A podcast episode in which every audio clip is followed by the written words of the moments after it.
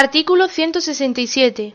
1. Los proyectos de reforma constitucional deberán ser aprobados por una mayoría de tres quintos de cada una de las cámaras. Si no hubiera acuerdo entre ambas, se intentará obtenerlo mediante la creación de una comisión de composición paritaria de diputados y senadores, que presentará un texto que será votado por el Congreso y el Senado.